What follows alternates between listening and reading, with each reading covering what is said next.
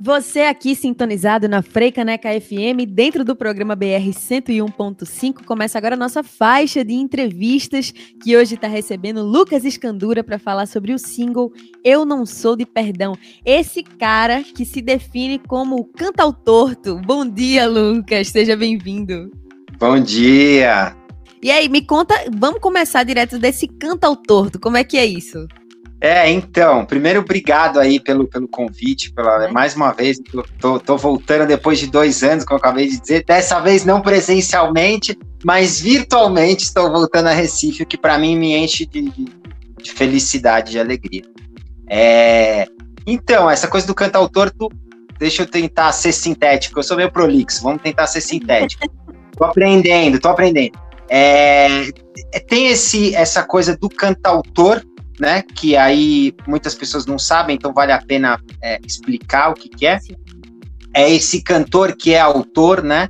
E que normalmente ele, a maioria deles cantam, tocam, escrevem, né? Fazem um, tem, são um combo, né? De, de, de mas na verdade é, normalmente é um cara que não é especializado em nenhuma dessas coisas, não é um um super instrumentista ou não é um super cantor, mas é esse, né, mas tem essa identidade muito forte e aí interpreta as suas próprias canções. Isso é o cantautor. E aí eu me coloco como um cantautor torto, né? Então, um pouco porque eu não venho de formação da música, é, muito também porque eu sou muito performático e gosto de fazer umas coisas diferentonas, lançar coisas diferentes e tal. Então falei, ah, então vai ser o cantautor. Que é um cantautor que é meio esquisitão, meio, meio torto. Traz essa identidade já nesse subtítulo do, do, é. do, do Lucas Escandura. Mas aí você falando sobre o seu processo de criação, Lucas, lembrei do que você falou para mim antes da gente começar a gravar. Você vem do cinema e aí também passou pelo teatro. Isso. Você falou agora que é muito performático. E aí, como é que isso influencia na sua criação? É, na verdade, até é uma coisa curiosa, porque assim, eu gosto de falar que eu, eu escolhi esse essa gavetinha agora para lançar o trabalho e tal, meio que essa gavetinha, né, esse, esse armarinho da música, é, até, até também muito por questões é, de mercado e tal, de como, como, como vender o peixe para as pessoas também e tal mas na verdade eu achei um formato de trabalho onde eu estou conseguindo unir essas várias linguagens, que foi uma coisa minha desde quando eu estava estudando cinema, na, na, faculdade pelo menos, né? Que eu percebi que eu queria lidar com várias linguagens, não com uma só. Isso para mim era muito forte, mas talvez não era muito claro como, né? É, eu ainda fico é, brincando um pouco aqui, um pouco ali e tal, mas eu acho que esse meu projeto autoral eu consegui é, mais a, através desse guarda-chuva da música é, englobar as outras coisas. Então, o meu trabalho é sempre canção e poesia. Eu boto a eu trago a poesia, é, eu falo em pé de igualdade com a canção. Ela tá ali junto, faz parte do repertório. E aí, na, nas apresentações, acaba entrando muito a coisa meio teatral, performance e tal e na, uh, nos clipes principalmente, mas também nas redes e tal, a, a parte audiovisual. Então eu consegui é, né, juntar tudo de uma maneira que para mim faz sentido e me representa. Então eu tô feliz com isso, assim. E, Expressar de várias formas, né? É, e, e na música, é, pela primeira vez, eu acho que mais formalmente, assim. Mas, né, então, nos streamings de música, né, indo, indo da entrevista, por exemplo, a, a, né, como, como, como um, um, um, lançamento musical. Então, assim, formalmente, acho que apesar da música me acompanhar desde muito cedo, é, é acho que é a primeira vez. Foi o momento que eu falei, é, vamos lá, vamos lá, é, a música também entrou. E agora é oficial vem chegando uma maturidade artística, né? E é. multiartista se expressa de várias formas diferentes. E aí você tocou muito na poesia, e depois que o pessoal que está aqui ouvindo a Frecaneca, nossos ouvintes queridos, já estão um pouco mais é, familiarizados e íntimos de quem é Lucas Escandura, eu chego no que é de fato o Eu Não Sou de Perdão, que é esse single que você está lançando, que é duplo, né? Vem a música seguida de uma poesia. E aí, como é que foi que veio essa ideia? Você aí trazendo a poesia, já aproveitei para puxar isso de você. Então, é, eu estou chamando de compactorto, né? Que seria o compacto do, do cantautorto. O compacto também, a galera nova, acho que muita gente não sabe. Era o, o, o single de antigamente, quando ainda existia, é, quando o comércio ainda era, o mercado ainda era baseado no vinil. E aí, normalmente, antes de sair o disco do, do, do artista, saía o compacto, que era o single com o lado A e o lado B. O lado B normalmente era uma outra faixa que acompanhava, não necessariamente uma faixa de projeção, né? É, mas é, era muito comum ter essas, esses dois lados. É, ainda no CD, no CD era, foi mais difícil ver single, mas tinha alguns também, e normalmente tinha alguma faixa que acompanhava. Então eu recupero essa ideia, né? Porque eu não queria lançar disco, assim, é, não nesse momento, não por, por um tempo, né? Queria experimentar um outro formato. E aí eu achei essa maneira, porque eu falei, bom, eu lanço sempre duas, porque aí eu, eu sempre firmo a canção e a poesia. E aí elas estão dialogando entre si, né? Mas é, os compactortos, cada um tem a sua cara, eles são muito diferentes entre eles. Mas ali dentro deles eu tento fazer um, um sempre um, um, criar um diálogo entre essa canção e essa poesia e esses clipes também, né? Que os clipes são bem importantes também. e aí o eu não sou eu não sou de perdão foi isso, né? Que eu acabei não, não, não, não respondendo muito. É, eu, eu trouxe essa canção, eu não sou de perdão, e a poesia Sinfonia do Silêncio. Juntei esses. Elas duas já já, vou ficar segurando a ansiedade do povo que tá ouvindo aqui. E aí, é, a gente falando sobre essa relação dos compactos, essa música antiga, qual é a relação que tu tinha com os compactos, Lucas? Já era uma coisa que teus pais te trouxeram? Como é que foi que chegou para você? Nossa, essa pergunta é legal, porque assim, na verdade eu tenho um. Para várias coisas da arte, assim, em especial, né? A própria arte, um pouco é, eu, eu fiz um caminho um pouco de eu mesmo fui catar, sabe? Assim, o famoso quando a gente mesmo vai atrás. E eu acho que uma das principais foram os vinis, assim. Meus pais tiveram, obviamente, mas quando eu já, é, pelo menos, já mais adolescente para adulto, assim, quer dizer, quando eu realmente estava mais consciente ali da coisa, pensando a música, a arte e tal, é, eles não tinham já há um bom tempo, né? Uhum. É, eu lembro da, eu lembro na verdade em casa só de fita cassete, não lembro e já depois do CD, eu não lembro do, do vinil. Só que aí eu tive uma fase que eu fui atrás, eu queria recuperar, eu, aí eu acabei encontrando alguns que eram dos meus pais e, e, e, eu tenho até hoje. Aí eu fui comprar, eu ganhei de amigos, eu, enfim, fui em cedo. Eu tive uma fase assim que até que eu fiz isso bastante, né? Apesar de, de né? já ter crescido no CD. Eu cresci no CD, mas, acima de tudo. Então eu tinha muito mais CD em casa, tenho até hoje. Mas eu fui atrás do vinil também. E aí agora teve esse, esse retorno do vinil, né? Que aí eu já não, não tô pegando tanto, mas que tá aí também, que eu acho lindo. Né? E aí chega esse compacto pra gente, um lado A com música e um lado B com poesia. E eu que pude ouvir, falo para você que tá ouvindo a Frecaneca FM, são coisas diferentes. Não é porque a poesia tá musicada que virou uma música necessariamente. Cada um tem sua linguagem bem estruturada, né, Lucas? É, que, que lindo você falar isso também, porque eu acho que uh, quando eu, eu, eu decido entrar para música, né, oficialmente, e, e, decidi que eu ia trazer a poesia junto, né? Porque a poesia também me acompanhava muito, eu ia para sarau, eu, eu gosto de declamar e tal. E aí, quando eu tomei essa decisão, eu falei, bom, eu quero, é, depois de um, de um tempo ali pensando, falei, eu quero gravar as poesias também, mas eu quero gravar as poesias como faixas para serem escutadas no, no, nos Spotify da vida, enfim, não sei se eu posso falar mas é, mas eu não quero que sejam que é o que habitualmente se faz quando se grava poesia. Eu não quero que sejam poesias musicadas, nem uma poesia falada no meio da canção, que também eu não é, é eu, eu gosto, tem vários artistas bacanas que fazem isso, mas não era o que eu queria para mim. E aí eu queria tentar achar isso foi um, acabou sendo um desafio, porque como fazer para para arranjar a poesia para ser uma poesia que se escute, né? É, e, e não simplesmente também só declamada.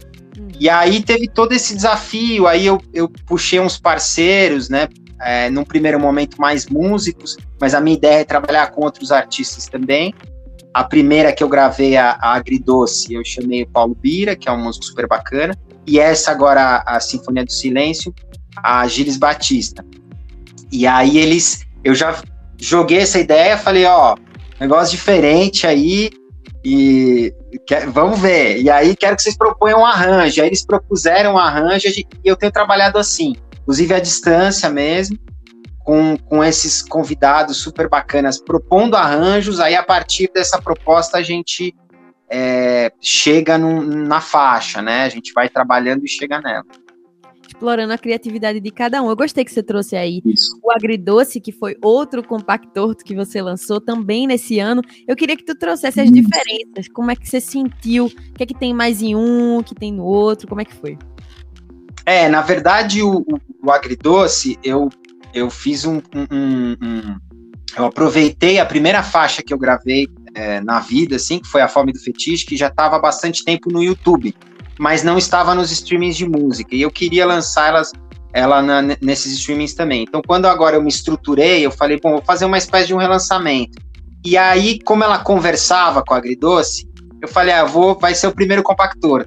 Aí eu não fiz um lançamento tão, né, é, num, tão grande, não, não, não falei muito porque a é, porque também a Fome do Feitiço já tinha sido lançado, né? Na época a gente fez um evento, foi super legal aqui em São Paulo uma festa temática, que depois acabou gerando mais três festas. Foi uma loucura. E então eu falei, ah, não vou, né, ficar falando tanto. Mas aí foi interessante, é, porque já são universos muito diferentes. E tem uma, uma coisa que foi muito interessante do, do primeiro compactor para o segundo, é que no, nos dois primeiros clipes eu não apareço em nenhum momento e nos dois segundos sou eu o tempo todo. Isso é engraçado. Tem uma diferença. Ah, e eu acho que também os primeiros dois eles são muito coloridos. Os, os segundos são muito. É tudo preto e branco. Então tem essa. Acho que no, nos clipes tem muita diferença. E nas faixas tem essa questão. É, tanto agridoce como a forma do fetiche são mais. É, mais eu diria talvez até mais sexuais de uma, de uma, certa maneira, né? Ou sensuais, não sei, mas acho que mais sexuais, acho que tem uma coisa, mas não no sentido vulgar, né? No sentido de. Uma questão de, de energia, de, eroticidade. De abordar a coisa do, do toque, assim, a coisa do.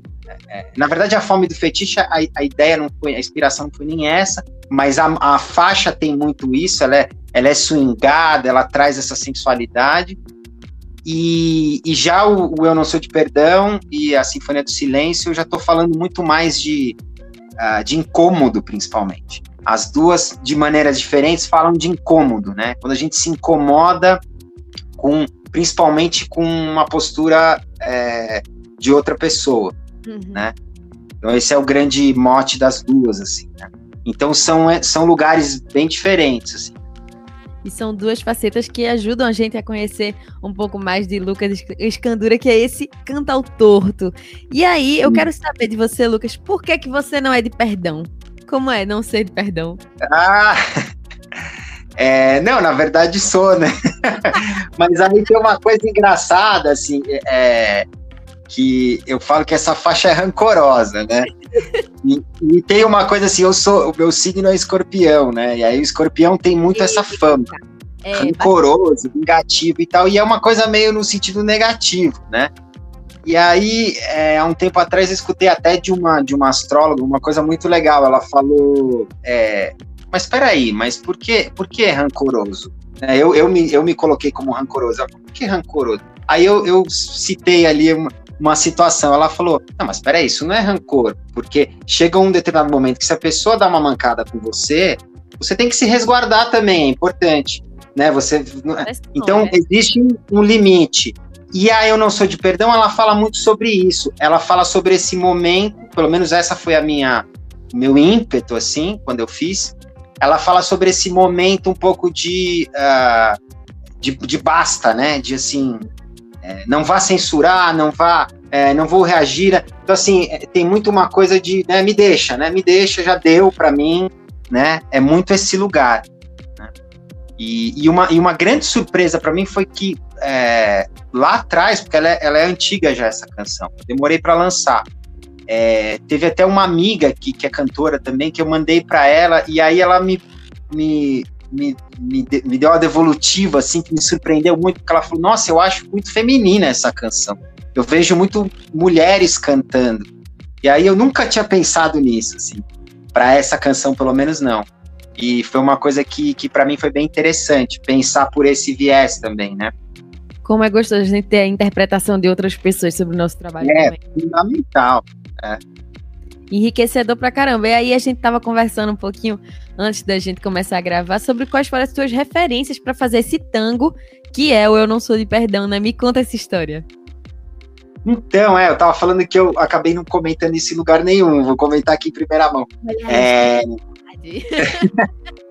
não, é, eu esqueci, na verdade. Essa faixa, ela teve meio uma inspiração, foi mais ou menos, foi um, um mix de coisas, na verdade. Mas eu tinha acabado de assistir uma entrevista do Ney Mato Grosso, que mexeu comigo, assim. Então, eu tava muito também é, bebido, né, nessa, nessa entrevista, e aí eu acho que, que teve, acabou influenciando também. Não, eu, não, eu não coloco né, exclusivamente ele como inspiração, mas eu acho que influenciou muito. E aí depois eu sempre fiquei meio imaginando ele cantando. Tem, eu acho que tem algum, em algum lugar, acho que, não sei, eu vejo uma, uma relação com ele também, acho que, que é uma, um, uma tremenda referência, acho que não preciso nem aqui ficar falando. E então é isso, eu fiquei, até gostaria de que ele ouvisse um dia, espero que ele ouça e me dê um retorno aí para ver o que ele acha. Aí, de repente ele vai achar que não tem nada a ver. Como é que é? Desculpa. Se ele estiver por aí ouvindo a Frecaneca, tá vendo, Ney? Entra lá em contato com o Lucas, é isso. Por favor. Mas de repente ele vai falar assim, nossa, não tem nada a ver comigo, tudo bem também. Liberdade artística de cada um. É, e... é, tá ótimo. É, o importante é que você teve essa referência, sobre colocar no mundo e fez essa homenagem também, né? E é. eu acho que referência para todo mundo, né, em Mato Grosso. E aí, como é que tu decidiu que a poesia que ia encaixar com Eu Não Sou de Perdão seria a Sinfonia do Silêncio? É, isso, isso eu, eu tenho tentado. Na verdade, nesse primeiro momento, como essa ideia de, uh, lançar junto, né? Veio no processo, eu já estava gravando, eu já tinha gravado várias canções e estava finalizando, estava mexendo. Então aí eu, eu já fui já meio de caso pensado que eu falei, não, eu vou buscar então poesias que conversem com as canções que eu já estou gravando. Porque aí eu já, porque eu tenho várias poesias que eu poderia gravar, mas aí eu já fiz, eu já usei esse parâmetro. Uhum. E aí eu fui vasculhando e olhando e, e, e, e num primeiro momento por por, uh, é, por por conteúdo mesmo, né? Por recado, né? O que o tema, né? Vamos dizer. Então, que cada sobre o que cada uma está falando. No caso da Sinfonia do Silêncio, se não me engano, a gente já estava trabalhando, a Gilles já estava fazendo o arranjo, ela já tinha proposto esse arranjo, e o arranjo eu achei que também conversava. Então eu juntei por causa disso tudo. Né? E aí, quando eu fui fazer os clipes, a gente tinha as ideias de cada clipe, e eu falei: quer saber? Vou fazer os dois em, em branco e preto. Porque eu acho que tem a ver com cada um, e aí eles vão conversar também, fica uma coisa só. Então as coisas foram meio acontecendo, né? E aí vale dizer assim, é, é, é, acho que uma coisa que teve a ver também que foi interessante, assim, a Gilles fez tudo, é, ela fez tudo eletronicamente, né? Tudo no, no, no programa ali e tal. Mas ela foi para esse lugar, acho que até porque ela é violista, então ela foi para esse lugar das cordas muito também. Tem outros elementos, mas isso está bem forte.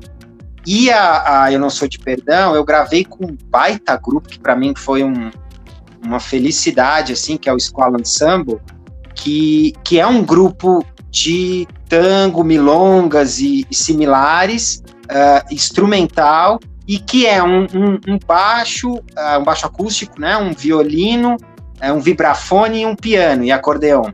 Então é uma formação também mais que tem essa coisa das cordas, tem esse Então tinha muita coisa aí que conversava mesmo, meio sem querer querendo, assim, né? No final das contas e traz bem forte mesmo essa atmosfera de tango. É muito gostoso. Eu vi tem tudo a ver com esse é. lance rancoroso e que também tem tudo a ver com você fazer os clipes em preto e branco, né? Essa, essa necessidade de você se guardar e tudo mais. E você, cineasta, como é que foi produzir esses clipes, Lucas? Então, é, deixa eu só comentar mais uma coisa aqui, já claro. que a gente estava falando da, da, da, faixa. É, a, a Eu Não Sou de Perdão também ela teve o arranjo do Daniel Grajev, que é um baita pianista, músico, assim, maravilhoso, jazzista, toca com todo mundo, enfim, vai para coisas completamente extremas. E foi muito interessante, porque quando ele foi fazer o arranjo, é, era eu, quem sou eu, né? Eu faço aquelas cançãozinha de quatro acordes. Quando tem muito, tem um seis. Aí. É humildade. É, não, mas é, também não tenho tanto essa, essa é, esse referencial mesmo mais, mais técnico da música. Então, até uma dificuldade, até uma coisa que eu estou estudando e tal. E aí, é, quando eu mandei para ele, ele veio com esse arranjo, assim, que eu falo que é cinematográfico, assim, e que ficou essa coisa meio piazola, assim, meio tan tangueira mesmo, assim. E aí eu achei lindo, mas ao mesmo tempo transformou tanto a canção que eu até tive que reaprender a cantar a canção, assim, porque foi para um outro lugar que eu gostei, que eu falei quero bancar esse lugar porque ele é legal. E, e aí eu tive que entender como. Então, por isso também que ela demorou para sair, né? Entender mixagem, entender como cantar, entender. Porque realmente foi para outro lugar. E aí, por isso que virou essa tangueira aí doida, né? Com essa atmosfera meio. Que você falou até. Eu, eu acho que tem também uma atmosfera meio antiga, um pouco, e ao mesmo tempo não. Enfim. Mas aí, aí respondendo a tua pergunta, é, do, do lado cineasta, né? É, eu, eu não sei, é, é, muito doido isso também. Eu estava até falando que quando eu tive em Recife aí há dois anos atrás, foi muito importante para mim. E um dos motivos que foi muito importante para mim foi porque eu fui com, com ímpeto mais uh, de fazer um trabalho como dentro do audiovisual, né? E, e eu já estava ali é, fazendo música também e eu tive um retorno muito maior. Da, eu fiz alguns shows meio de, de bônus, assim, e eu tive um retorno muito maior disso. Então foi a partir daí que eu fui de, mergulhei de cabeça depois dessa viagem, né? Voltei falando, é isso, o projeto que eu quero concentrar minhas energias é esse. Mas quando eu vou para o clipe também, é, vem toda essa bagagem do cinema, do audiovisual. Então, é, eu, eu, fico feliz também por isso. Eu consigo, eu consigo fechar esse, esse ciclo das linguagens e tal, né? E eu gosto muito desse trânsito entre linguagens. Para mim é muito é muito bom quando eu consigo unir as coisas, né? Então aí a gente vai fazer o, o, os clipes e a gente é, são clipes que a gente pensa mais, pensa como se a gente estivesse fazendo cinema, né? Aí, é, aí eu, eu gostaria de, de falar também do, do pessoal que faz comigo, que é o, o 3 lá, que dá para chamar de Black, é um, é, um, é um. São quatro amigos, sou eu e mais três amigos, que a gente já vinha fazendo vários trabalhos e agora a gente tá com esse. A gente é, é, é se deu um título, né? E, e, e tá assinando esses clipes, alguns outros trabalhos, né? Então também é um pessoal que, assim, é uma felicidade trabalhar com eles, porque são amigos, então a gente faz num clima muito bom, né? Esse clipe em especial eu tive também mais essa alegria de conseguir gravar no, na sala do Itaú, que do Espaço Itaú, da Rua Augusta, que é uma das principais salas de cinema de São Paulo, né? Espero que, que as salas consigam resistir a essa pandemia, porque tá difícil, mas é uma das principais salas. E, e, e, a gente filmou, a gente conseguiu filmar no final do ano, porque tinha aberto um pouco, né? Mais até para eventos fechados e, e, entrar depois de um praticamente um ano sem ir no cinema foi mais emocionante ainda. Então, para mim foi uma emoção assim muito forte. Assim. E, e, eu fiquei muito feliz assim com essa parceria também. E realmente unindo as linguagens que você trabalha, né? Você fazendo seu clipe da música dentro de uma sala de cinema e realmente só poder é. ter essa emoção toda, né? É, é. Você falou aí os clipes, os clipes. Para quem tá ouvindo, chegou agora aqui na entrevistas, a, do BR 101.5, a gente está conversando com Lucas Escandura sobre o single Eu Não Sou de Perdão. E ele faz parte do projeto Compactorto, que ele está lançando vários singles, como saiu aqui o Agridoce. Vão vir outros singles depois do Eu Não Sou de Perdão, né, Lucas? É, a, o plano, vamos ver, porque a gente faz os planos e depois as coisas. É... Com leveza, sem cobrança, deixa vir. É, mas a ideia é, é. E a pandemia eu acho que bagunçou um pouco mais ainda isso. Mas a ideia é lançar no total seis compactos. Então eu já lancei dois, então tem mais quatro. Né? Pelo menos esses seis esse ano. Que poderia ser um disco, mas que vai ser tudo separadinho mesmo. Tudo em, em duplinha, em parzinho. E, e aí é isso. E, e, e os próximos também são muito diferentes, assim, tem coisa assim bem diferente, tanto na, na, nas canções, como nas poesias, como no, nos clipes, né? É, inclusive tem uma surpresinha para o próximo aí. Eu vou fazer, eu vou juntar ainda mais, se der tudo certo, eu vou juntar ainda mais com audiovisual. Vai ter uma, uma surpresa. Acho que eu nem vou contar para ficar surpresa. Ah, já fica essa pulga atrás da orelha para você que está é. ouvindo. Ir lá atrás de Lucas Escandura, ouvir. Já segue ele nas plataformas e também nas redes sociais. Como é que faz para te achar, aproveitando, Lucas? Eu acho que eu tô em quase todas como lucas.escandura. Se não for com o ponto no meio, é diretão, assim. Então, assim, se jogar meu nome, normalmente já, já aparece é, no Instagram, que é uma das que eu mais movimento assim, YouTube, é, YouTube acho que é sem o ponto, mas é também, e, e é isso é muito importante, né? É, pedir pra galera, eu acho que acima de tudo, é se inscrever, né, no, no canal do YouTube, é, favoritar lá no, no, Se gosta, pelo menos. Né? Se não gosta, tudo bem, manda pros inimigos. Mas se gosta, favorita, é, faz essas coisas, porque isso ajuda a gente bastante. E uma coisa que eu, eu gosto de falar, porque as pessoas parece que não, não notam isso, assim, a curtida a gente adora, mas o compartilhamento é fundamental. Então compartilha os programas né, da rádio, compartilha a gente, compa compartilha tudo que for bacana, né? Até porque de notícia ruim a gente já tem bastante. Então, Nossa, compartilha, fortalece muito, muito porque às vezes o que a gente está compartilhando acaba chegando numa pessoa que estava precisando muito ouvir uma coisa daquela. Também. Você sabe que alguém está nesse processo de rancor, de tristeza, de estar tá magoado, vai lá, manda eu não sou de perdão e a pessoa vai se sentir abraçada, né, Lucas? É, eu não sei se manda para quem tá mal ou manda para quem você quer dar um basta, né? Pode ser. Mas... Talvez seja mais interessante mandar para quem você, ó, Tipo assim, ó, fica aí na sua, eu fico na minha. Fica aí seu cargo, você vai ouvir já já aqui na Frecanec FM, e aí você escolhe como é que você vai usar essa música do Lucas. O importante é ouvir é. lá pra frente.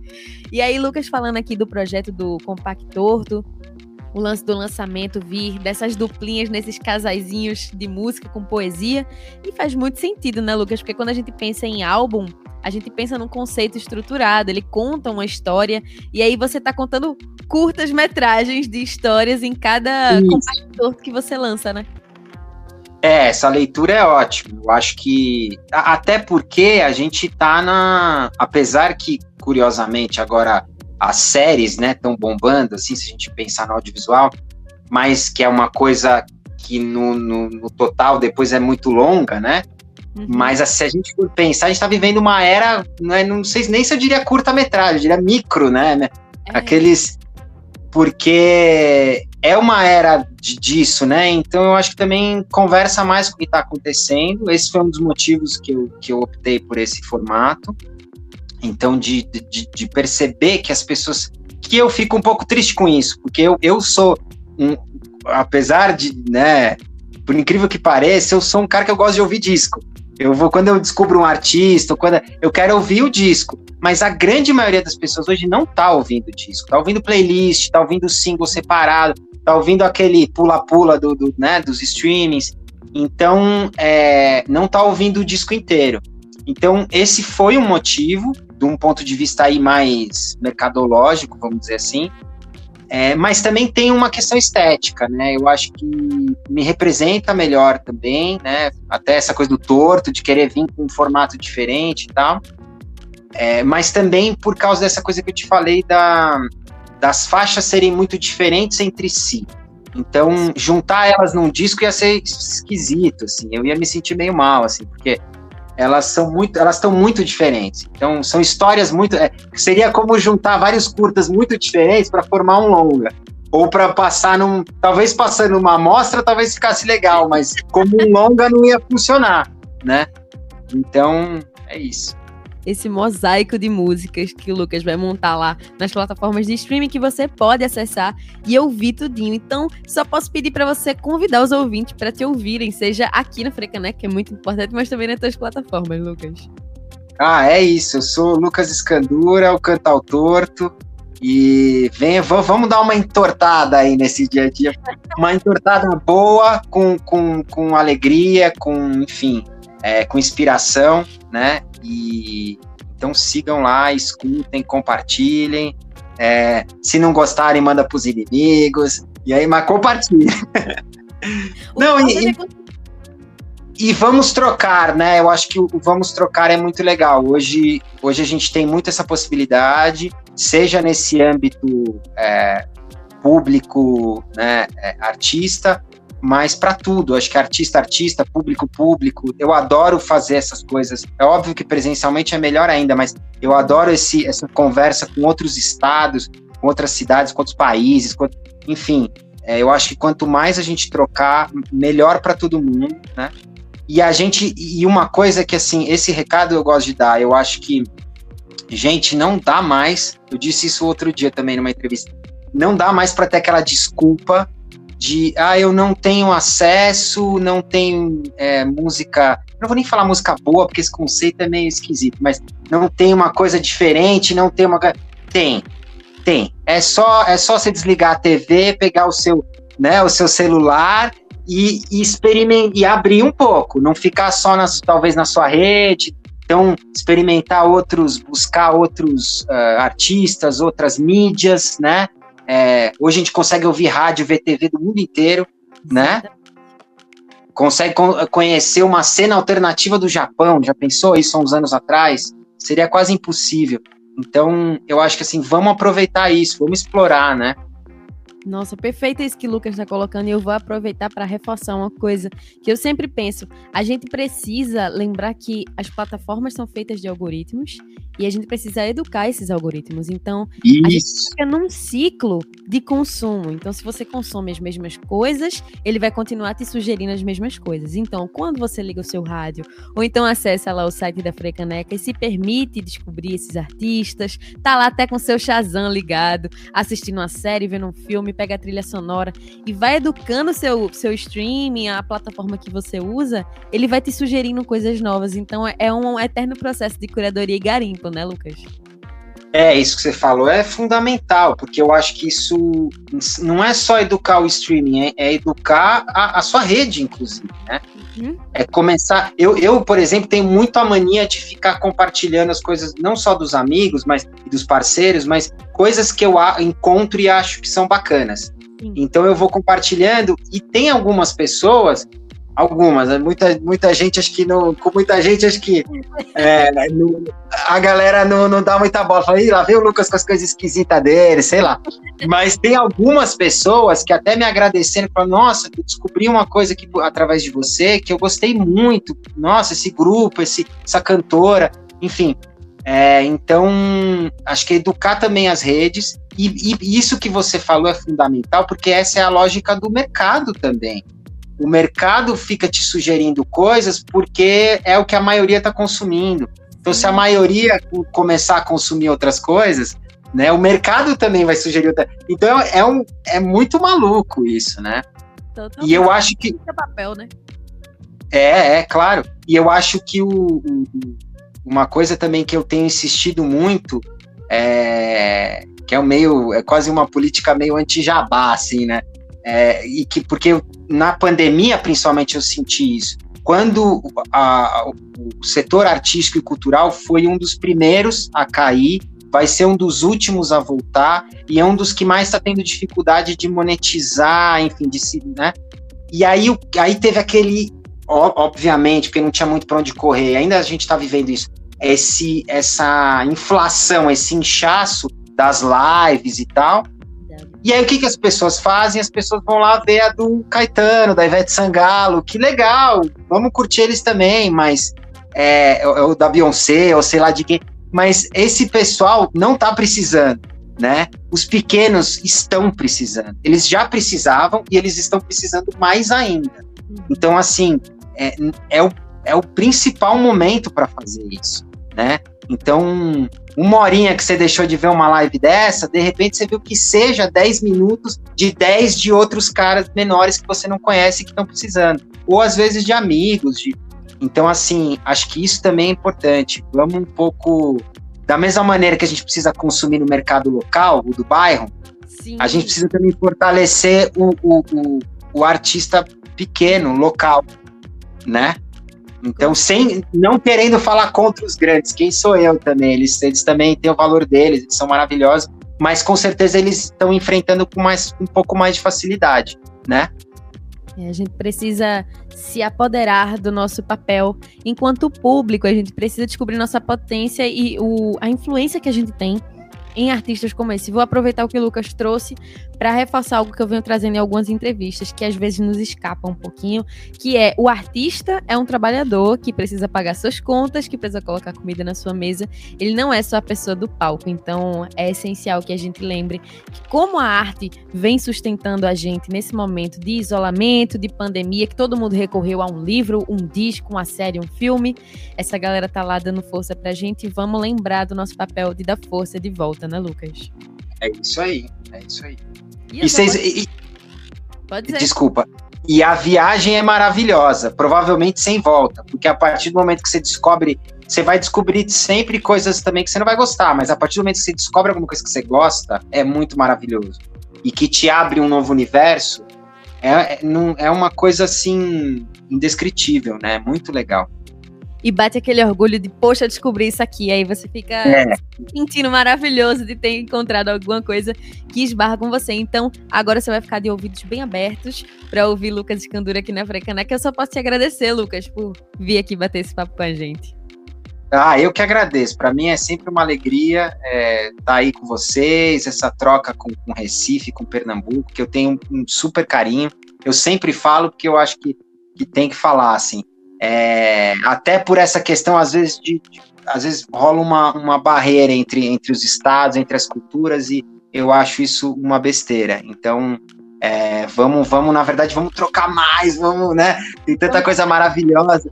Eu andei descobrindo tanto artista legal desde que eu fui para aí, meu, uma cena maravilhosa. Inclusive, é, me identifico essa coisa da poesia, por exemplo, que era uma coisa que eu não esperava eu fui aí e conheci alguns artistas que também estão fazendo isso de outras formas.